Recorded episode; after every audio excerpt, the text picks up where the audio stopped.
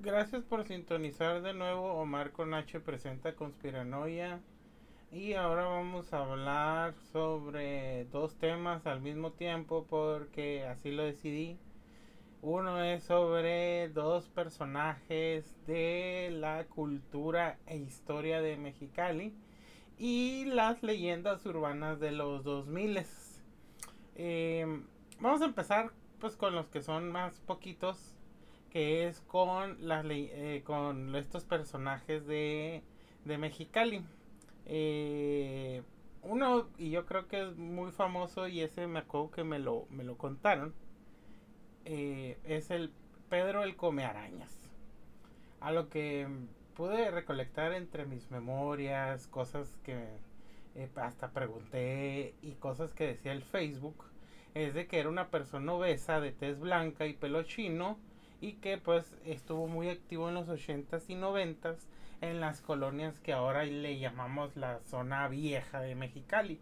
La Industrial, Pueblo Nuevo, Nueva Esperanza, La Esperanza, La Reforma, La Indepe, lo ¿no?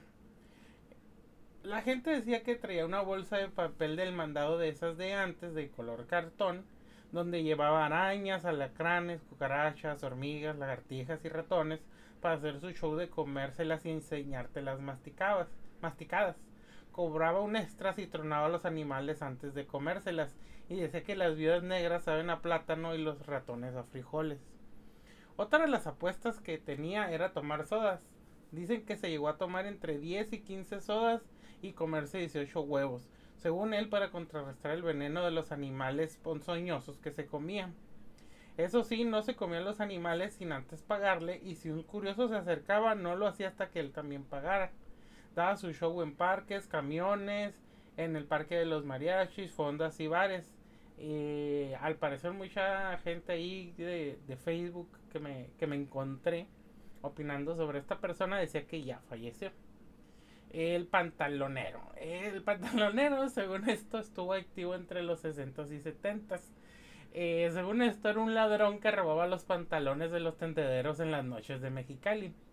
Decían que ponía éter o cloroformo en el agua del cooler, que es como, pues antes se usaba mucho el cooler aquí en Mexicali, que es como un, pues como un ventilador que tiene agua y pues avienta eh, más fresco el aire y pues tenía pajita y tenía este eh, pues ahí todo un sistema que la verdad no, no me acuerdo bien cómo funciona, pero pues aventaba ahí la, el, aire pues más, más fresco, ¿no? Y pues decía que le ponía pues esa madre y que eh, pues eh, dormía la gente y pues ya se robaba lo que tenía el pantalón y lo que había en él, ¿no? Otros decían que era una persona con problemas mentales que traía puestos muchos pantalones y gorras que a pesar de pues estar mal de sus facultades mentales, él barría donde le pagaron. Otras personas mencionan que el pantalonero no era una persona, sino que eran varios. El famoso locutor de Mexicali, Augusto Hernández Bermúdez, mencionó la teoría de que las esposas eran las que le sacaban el dinero al marido del pantalón e inventaron el famoso pantalonero, ¿no? Y pues ahí voy a poner una, una nota de periódico que ya había puesto en el, en el Facebook pero no en el Twitter, pero igual las voy a volver a poner porque pues ya las puse hace meses, ¿no? Eh, esas son las dos historias que les quería decir de estos personajes de pues de Mexicali, este Pedro el come arañas y pues el, el pantalonero, ¿no? Ya siguiendo ahora de las leyendas este urbanas de los 2000, pues ya había hablado otras veces de leyendas urbanas pero pues este no pues no está mal decirles más o menos que es una leyenda urbana, ¿no? Esta definición la pues que la hice yo y ya luego pues la pasé eh, a un corrector de estilo y de hecho ya, o sea, mm, ¿cómo, se, cómo les diré? Eh, ya, yo ni sabía que había tantas herramientas para corregir tu estilo y tu modelo de escritura. Porque si usan el chat TPG, eh, la neta está muy cuadrado. Y aparte me cae gordo que no quiere eh, decirte ciertas cosas y así. O sea, tiene, está muy demasiado moralista ese pinche inteligencia artificial tenía que ser inventada por un gringo, ¿no? De esos llorones, caguengues. Pero bueno, eh, bueno. Eh, una leyenda urbana se define como una narrativa popular que circula dentro de una comunidad y se transmite de boca en boca. Generalmente presentada como una historia real pero que contiene elementos fantásticos, exagerados o sobrenaturales. Estas leyendas suelen estar regadas a los temores, preocupaciones o creencias compartidas por un grupo de personas. Eh, las leyendas urbanas cumplen varias funciones sociológicas. En primer lugar, actúan como mecanismos para transmitir normas, valores y creencias sociales dentro de una comunidad.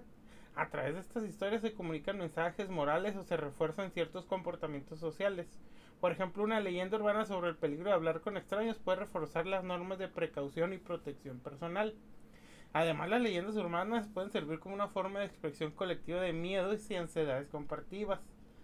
Estas historias reflejan los temores y preocupaciones sociales de una época determinada.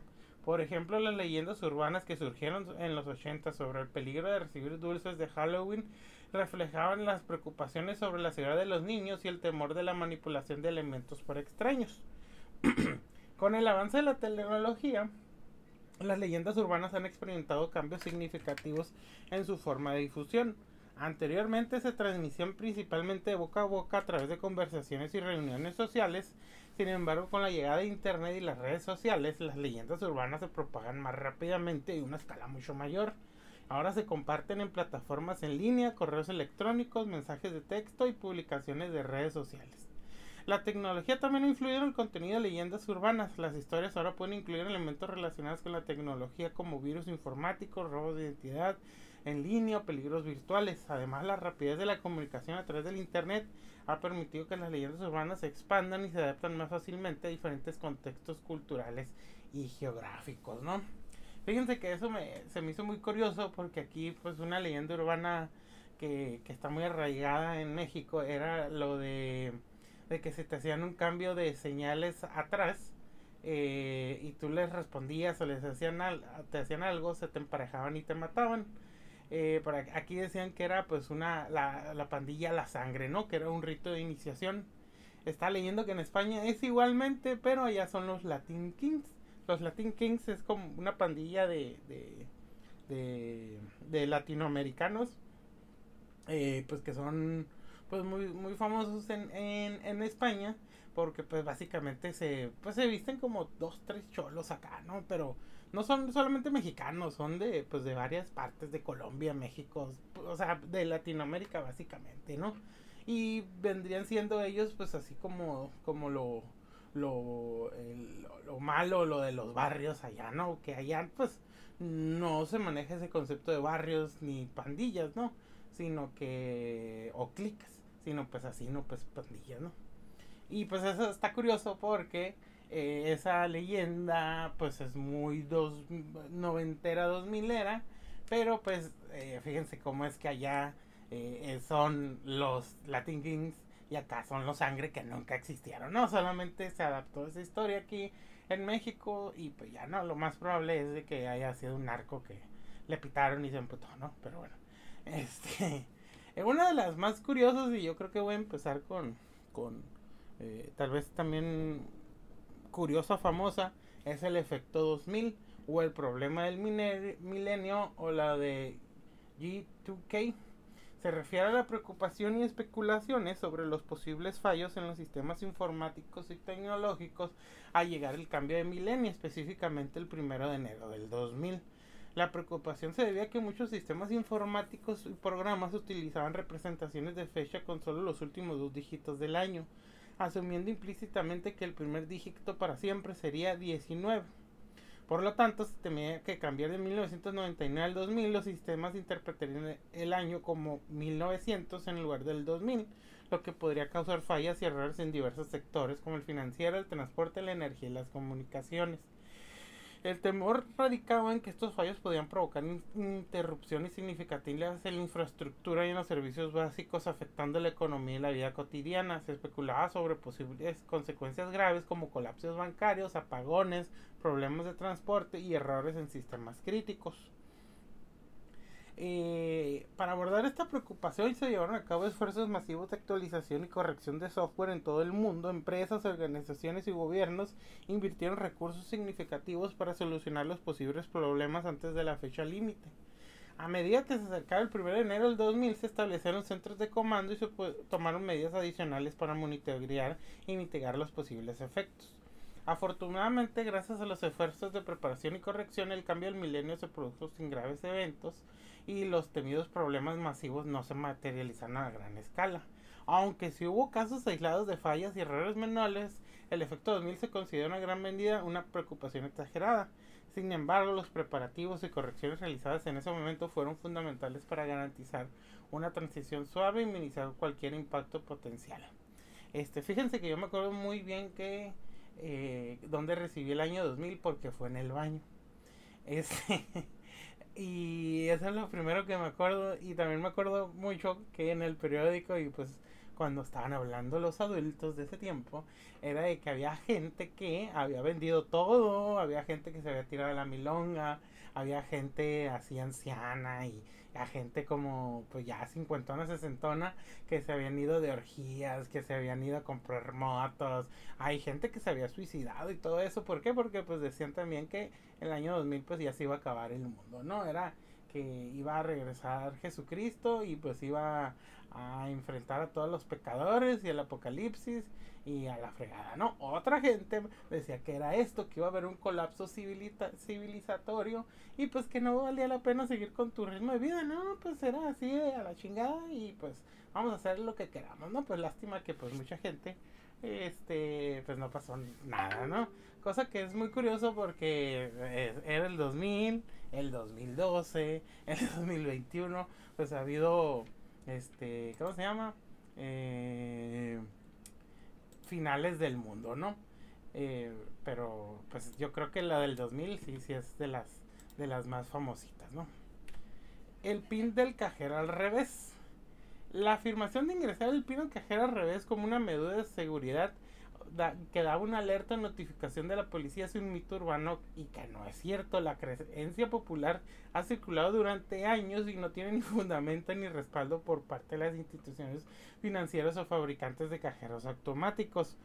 Eh, de hecho, hasta había cartelitos y todo eso y conseguí la foto de un cartelito de eso y pues la neta era como que, según esto, era así, ah, me están robando, voy a poner mi pin al revés y ya, ahí viene la policía, ¿no? Y pues mucha gente se la creyó o mucha gente era así como que eh, también engañaban con eso de que...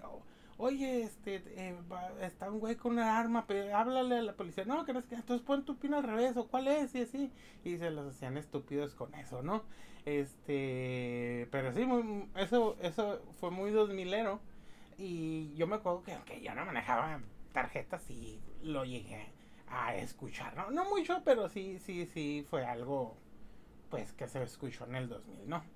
Este, fíjense, yo me lo sabía con plantas, pero mucha me mm, empecé a ver que también mucha gente era con pues con, con cactus, ¿no? Este, este se me hizo chistoso porque no sabes que tu ordenador puede emitir ondas maliciosas para tu salud consigue un cactus para tu ordenador, ¿no? Ya. Pues la idea era colocar un cactus cerca de, tu, de tu computadora y pues decía el mito urbano que es que el cactus absorbía la radiación electromagnética emitida por los dispositivos electrónicos de tu computadora, los monitores y los routers y pues actuaba como un escudo protector contra la radiación, la radiación y reducía los posibles efectos negativos en la salud, ¿no? Y pues es obviamente que eso es completamente falso y pues este pues sí es algo que yo también sí se había escuchado pero con plantas fíjense ¿eh? yo yo había escuchado que que tú pusieras cualquier planta y que la planta pues iba a absorber todo todo eso no el PlayStation y Saddam Hussein. Cuando se lanzó el PlayStation 2 en marzo del 2000 Saddam Hussein acumuló 4000 unidades su objetivo era crear una supercomputadora con la tecnología de Sony, ya que una cláusula de sanciones de la ONU le impedía comprar cualquier hardware informático para Irak. Ahora ustedes dirán, ¿qué pasó en que la ONU le puso sanciones en Irak? La neta, sí, hasta tuve que pues recordar dos que tres cosas porque esta ya, ya tiene sus varios años, ¿no? Y por si no se acuerdan, pues hubo la guerra del Golfo, que fue cuando Irak invadió Kuwait. Entonces, este Estados, eh, pues Estados Unidos y una coalición de, de, varios gobiernos y auspiciado por la ONU, pues, eh, pues terminaron la, la guerra, ¿no? Eh, esto en, en 1991. después de la guerra del Golfo, pues las sanciones se fueron ampliando en contra de Saddam Hussein y pues por ejemplo era de que permitían inspectores de armas ingresar a Irak para asegurarse que no tengan armas biológicas, químicas, eh, nucleares y todo eso, ¿no? Eh, pues se, y se le limitaron las importaciones, las exportaciones, este, no se le permitió exportar petróleo libremente para que no pudiera adquirir fondos fácilmente, este, también, este, pues se le empezó a ayudar, pues, o sea, como que a darles ciertas cosas, pero para que no tocara el dinero y obviamente no pueden importar ningún hardware de, de, de, computadora, ¿no? Según esto, lo, lo, lo, lo, esencial, alimentos, medicinas y necesidades esenciales, pues sí podían hacerlo, ¿no? Pero todo lo demás no. Eh, pues según los informes, la aduana había estado a investigando acusaciones de Hussein que envió agentes secretos para comprar varias consolas de Sony PlayStation 2 y utilizarlas como piezas de repuesto para construir una supercomputadora militar. Eh, yo sé que parece algo payaso, pero eso fue en serio. De hecho, Estados Unidos se lo tomó muy en serio. Eh, eh, de hecho, descubrieron que 1400 agentes iraquíes viajaron a jugueterías de Estados Unidos para comprar eso. De hecho, los expertos eh, japoneses dijeron que los gráficos por computadora avanzados y la memoria podrían adaptarse para usarse como un sistema de guías de misiles, pero este otros decían que como que estaba muy que necesitaban como que más pericia electrónica y, y, ingeniería y todo eso para poder hacer eso, ¿no? Pero pues este los, los de Sony hasta emitieron un comunicado donde la compañía no se hacía responsable con lo que sucedía con las consolas una vez que se hayan vendido. Este, cuando se le preguntó a San José en todo este show, dijo pues que era para los niños iraquíes que solamente querían pues este, pues jugar con ellos, ¿no? Y pues eh, todo está apunta que sí fue cierto, pues, pero mm, lo que no sabemos cierto es que sí se usó, o sea, la compra fue real, lo que no sabemos es que sí es cierto, sí se usó para, para esto, ¿no? Ok, eh, bueno, pero ¿quién fue San Hussein? Yo creo que, pues dije, voy a, voy a aprovechar para, pues para hablar de San Hussein, ¿no? Eh, el, el San Hussein gobernó Irak del, del 79 al 2003. Durante pues su mandato pues fue muy controvertido y muy polémico tanto en el ámbito nacional como en el internacional. Era del partido Baath Árabe Socialista y pues ejerció un control autoritario sobre, sobre su país, ¿no? Eh, violaciones de derechos humanos, represión política y pues un culto a la personalidad, pero pues también eh, pues había una cierta paz y una cierta calma y seguridad para los habitantes de Irak, así como pues muchas de sus necesidades básicas, ¿no? Este cuando digamos que lo más saltó a la fama San Hussein fue cuando Irak estuvo en guerra contra Irán en 1980 y que fue apoyado por Estados Unidos. Después de esta guerra, pues que duró nueve años y que desgastó a los dos países, eh, Saddam Hussein invadió Kuwait y fue lo que sucedió pues, a la guerra del Golfo en 1991 con la coalición internacional encabezada por Estados Unidos, ¿no? Entonces varias disidencias de Irak, en, especial los kurdos, pues se alzaron y pensando que pues el poderío militar iraquí estaba pues este pues golpeado por, por la coalición internacional pues no y qué hizo Saddam Hussein pues eh, los gaseó este de hecho se considera pues de los últimos ataques eh, químicos pues más fuertes y que hubo miles de muertos dentro de los kurdos, ¿no?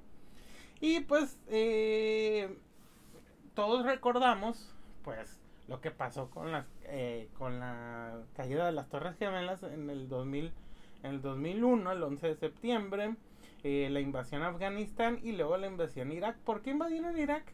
Pues básicamente invadieron Irak por una mentira, ¿no?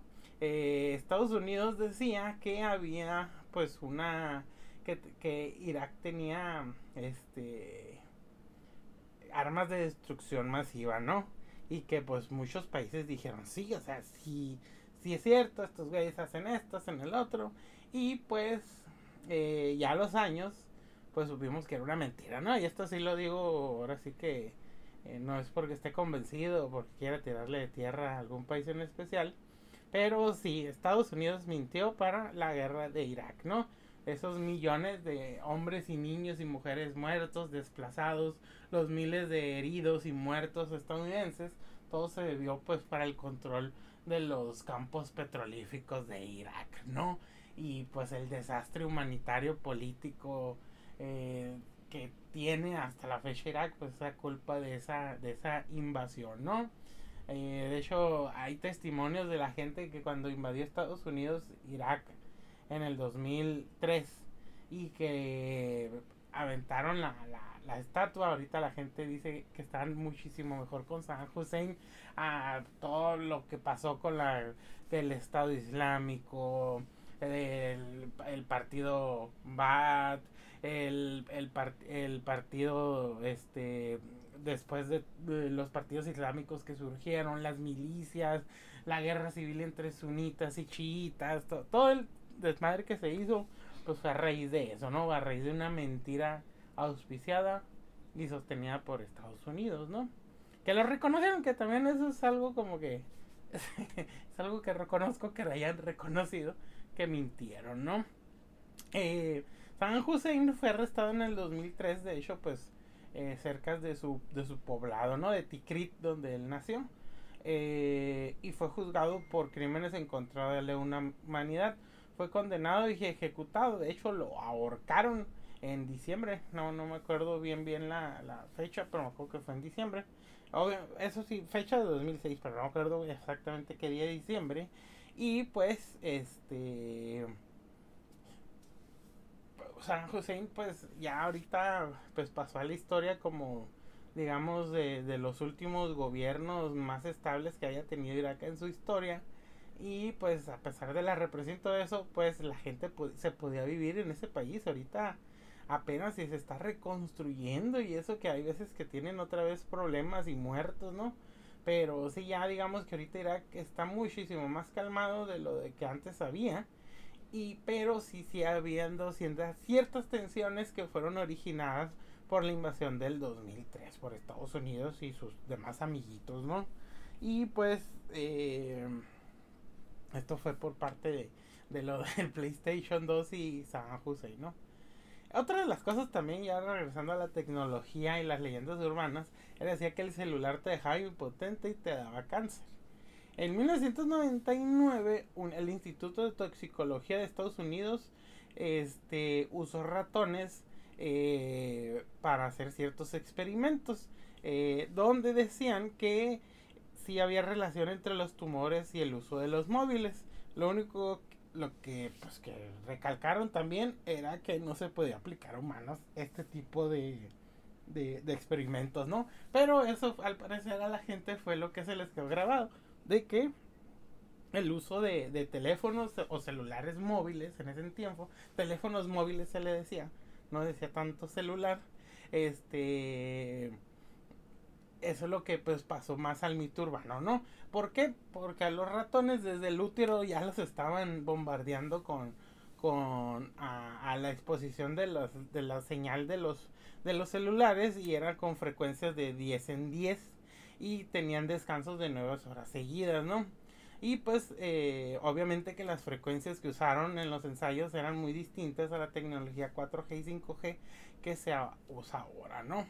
También luego surgió otro estudio donde te decían que si tenías tu, en, tu bolsa durante más de cuatro horas el celular, pues provocaba disfunción eréctil eh, eh, pues a los hombres, ¿no? Eh, lo que no dijeron era de que de, de 20 de los 30 voluntarios en la investigación ya tenían disfunción antes de realizar las pruebas. Y pues eso es lo que, pues, que pasa, ¿no? Hay veces que uno dice, ah, sí, la, en la Universidad de Massachusetts de, no sé qué, y se pierde, ¿no? O sea, este tipo de leyendas, o sea, ya, ya se perdió, sí, o sea, sí, la investigación sí te va a salir, pero ya no tiene caso decir, ah, fue la Universidad de Wisconsin, de Wisconsin, de no sé qué, porque ya, o sea, la gente ya se la creyó y ya no tiene, no tiene caso decirles, no, mira, es que esto es un invento, ¿no? O sea, por si acaso, ¿no? Van a decir y pues ya no. También otro que este, fíjense, este, eh, todavía se sigue aplicando es de que si se te moja el celular, lo entierres en, en, en arroz, porque según esto el arroz absorbe el, el, agua, pero eso no es cierto. De hecho, el almidón del arroz podía dañar pues el, el celular, ¿no? Otro que, fíjense que aunque es del 2000, hasta hace unos 2, 3 años se empezó a volver a hablar de ello y se recordó que era de las de a principios del 2000 es el caso de Selene Delgado López, que ahí se van a encontrar muchos muchos videos, ¿no? Yo nomás lo dije porque pues me gusta y pues para recordar, ¿no? En el canal 5 se transmitía una cápsula especial de servicio de la comunidad en donde se le solicitaba ayuda a los televidentes para localizar personas desaparecidas. Esta sección se transmitía durante los comerciales de la programación infantil. De un momento a otro la programación se detenía para escuchar una voz que decía los nombres, edades y lugares de personas que se encontraban desaparecidas. Eh, de hecho, pues sí se transformó pues como en un segmento pues muy de culto y muy de, leyendas urbanas, ¿no? Que a la gente pues le dio así como para hacer mucho, muchas creepypastas también, ¿no? Según esto, pues la cápsula nos decía que Selena desapareció durante los años 90, tenía 18 años, se extravió un 22 de abril en entonces la delegación Álvaro Obregón. No se sabe exactamente si ahorita este sigue con vida o si está de regreso con sus familiares. Al parecer sus parientes la buscaron durante 8 años. Eh, luego me fui pues así como que investigar el inicio de todo este pedo y me encontré esto ya lo siguiente es de parte de reporte índigo que encontraron digamos de dónde salió todo este este esta teoría y todo este show de, de Selene Delgado y de cómo de si está desaparecida o no, si existe o no. En el 2020, un usuario de Twitter llamado El Diamante Negro publicó un hilo donde construyó una historia que se vincula a Selene Delgado López con otra joven llamada Selene Delgado, extraviado en el 2010 en el Estado de México.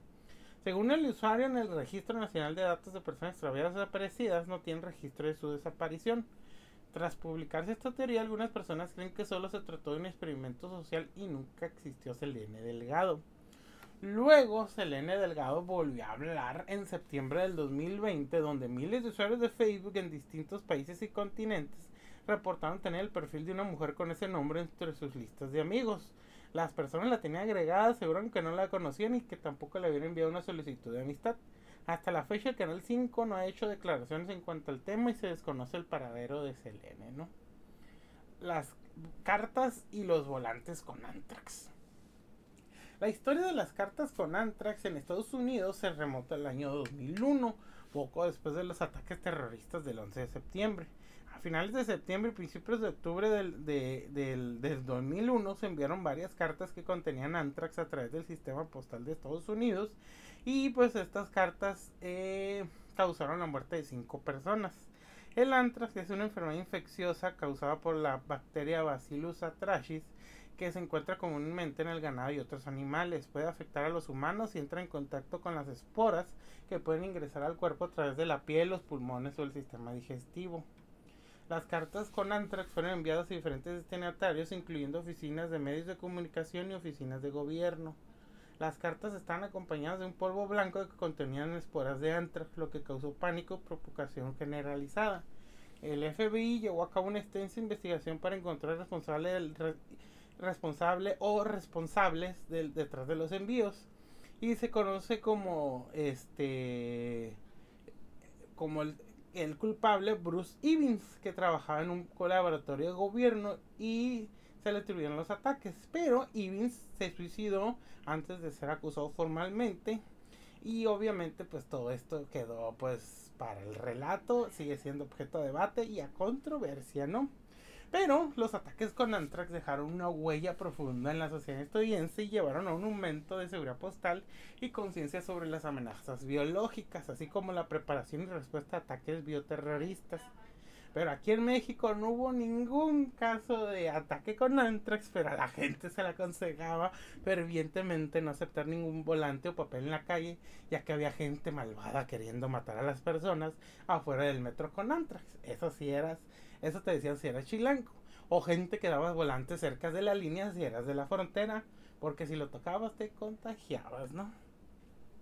Eh, pues bueno, esos fueron eh, pues de los que más me, llamaron la atención y lo que les quería este eh, compartir. Y para finalizar, este, este no supe poner, en los otros no lo puse ni, pero dije, bueno, pues lo voy a meter así como que medio raro, porque si trata de Mexicali, pero son unas imágenes que me encontré en, rondando en Facebook que la verdad que hasta le puse como que eh, buscar imagen en Google y todo eso y no la encontré. Pero pues son unas imágenes que este te dicen lo siguiente, ¿no? Este dice, ¿sabías el que en la capital de Baja California descubrieron unos ufólogos con la ayuda de la NASA vida extraterrestre reptiliana en unas cosas en el fondo del cerro El Centinela? De ahí se tomó la iniciativa de hacer unos estudios y pruebas a personas que han vivido toda su vida en Mexicali y se le encontró ADN de rasgos reptilianos sin haber duda que son las únicas personas que pueden soportar más de 50 grados centígrados que solamente lo soporta un reptil. Así que no te asombre y te asustes ser un reptiliano cachanilla. La laguna salada. Dicen los habitantes de la zona que han encontrado al parecer ciertas mutaciones en las especies del desierto. Sin embargo, nunca habían visto criaturas con ese aspecto ni dimensiones. Al mismo tiempo, los residentes afirman que las apariciones de objetos luminosos y metálicos en el cielo cada vez son más frecuentes. En nuestra Baja California se han encontrado muchísimas experiencias con el fenómeno ovni en esta región y ha habido manifestaciones de avistamientos, siendo las más activas la ciudad de Mexicali, el Valle de Mexicali, la Laguna Salada, el Cerro del Centinela, la Rumorosa y playas de Tijuana donde son más comunes que se observen. Asimismo es posible que estos lugares haya personas que han tenido contacto con seres extraterrestres. La verdadera razón por la que le dejó funcionar la casa de piedra fue por condiciones ufológicas que ocurrieron en, alrededor del 78 al 89. Los vecinos cercanos a este lugar dicen haber visto luces en forma de esfera que en, que en este lugar, ah, así como en ese lugar, así como seres de, que no eran de este mundo. Las personas que vivieron ahí al parecer tenían contacto directo con los seres extraterrestres y construyeron una pequeña base en el techo de su casa para recibir estos seres. El gobierno darse cuenta de esto cubrió la verdad con asuntos del narcotráfico cuando la real era todo por el fenómeno ovni y lo que sucedía en esos tiempos. En los años entre el 73 y el 82, un grupo de ufólogos de Estados Unidos y otras partes del mundo fueron al Cerro del Centinela estudiando el gran movimiento ovni que había en ese lugar donde se encontraron una base de ovnis y cuevas con pinturas rupestres con imágenes de hombres de formas reptiles. ¿Será acaso que los cachanillas tienen genes reptilianos porque aguantan altos grados de temperatura en el verano de Mexicali? Eh, y de hecho, pues hoy que se está grabando esto, eh, dentro de las 4 a las 5 de la tarde vamos a estar a 48 grados centígrados, ¿no? Ahorita estamos a 42 grados centígrados. Y pues bueno, eso solamente es lo que les quería compartir. Ya lo último pues era una reverenda jalada de tripas, ¿no? Pero pues al final de cuentas, pues es lo que se comparte, eh, es lo que se, ¿cómo se dice? Es, lo que circula en redes, ¿no? Eso fíjense, lo, lo subí en mi Instagram, que si quieren seguirme, yo nomás subo fotos de, de Mexicali y una que otra que no tiene nada que ver con Mexicali porque se me van ahí del Facebook, porque lo tengo como que conectado al, al, al Instagram. Bueno, la mayoría de las fotos que subo son de, de Mexicali. En Instagram me pueden encontrar como Cabo Reptante. En Twitter también. Y en eh, esa mierda madre, también, ¿no? Pues muchas gracias por escuchar este, este eh, podcast. Y hasta la próxima.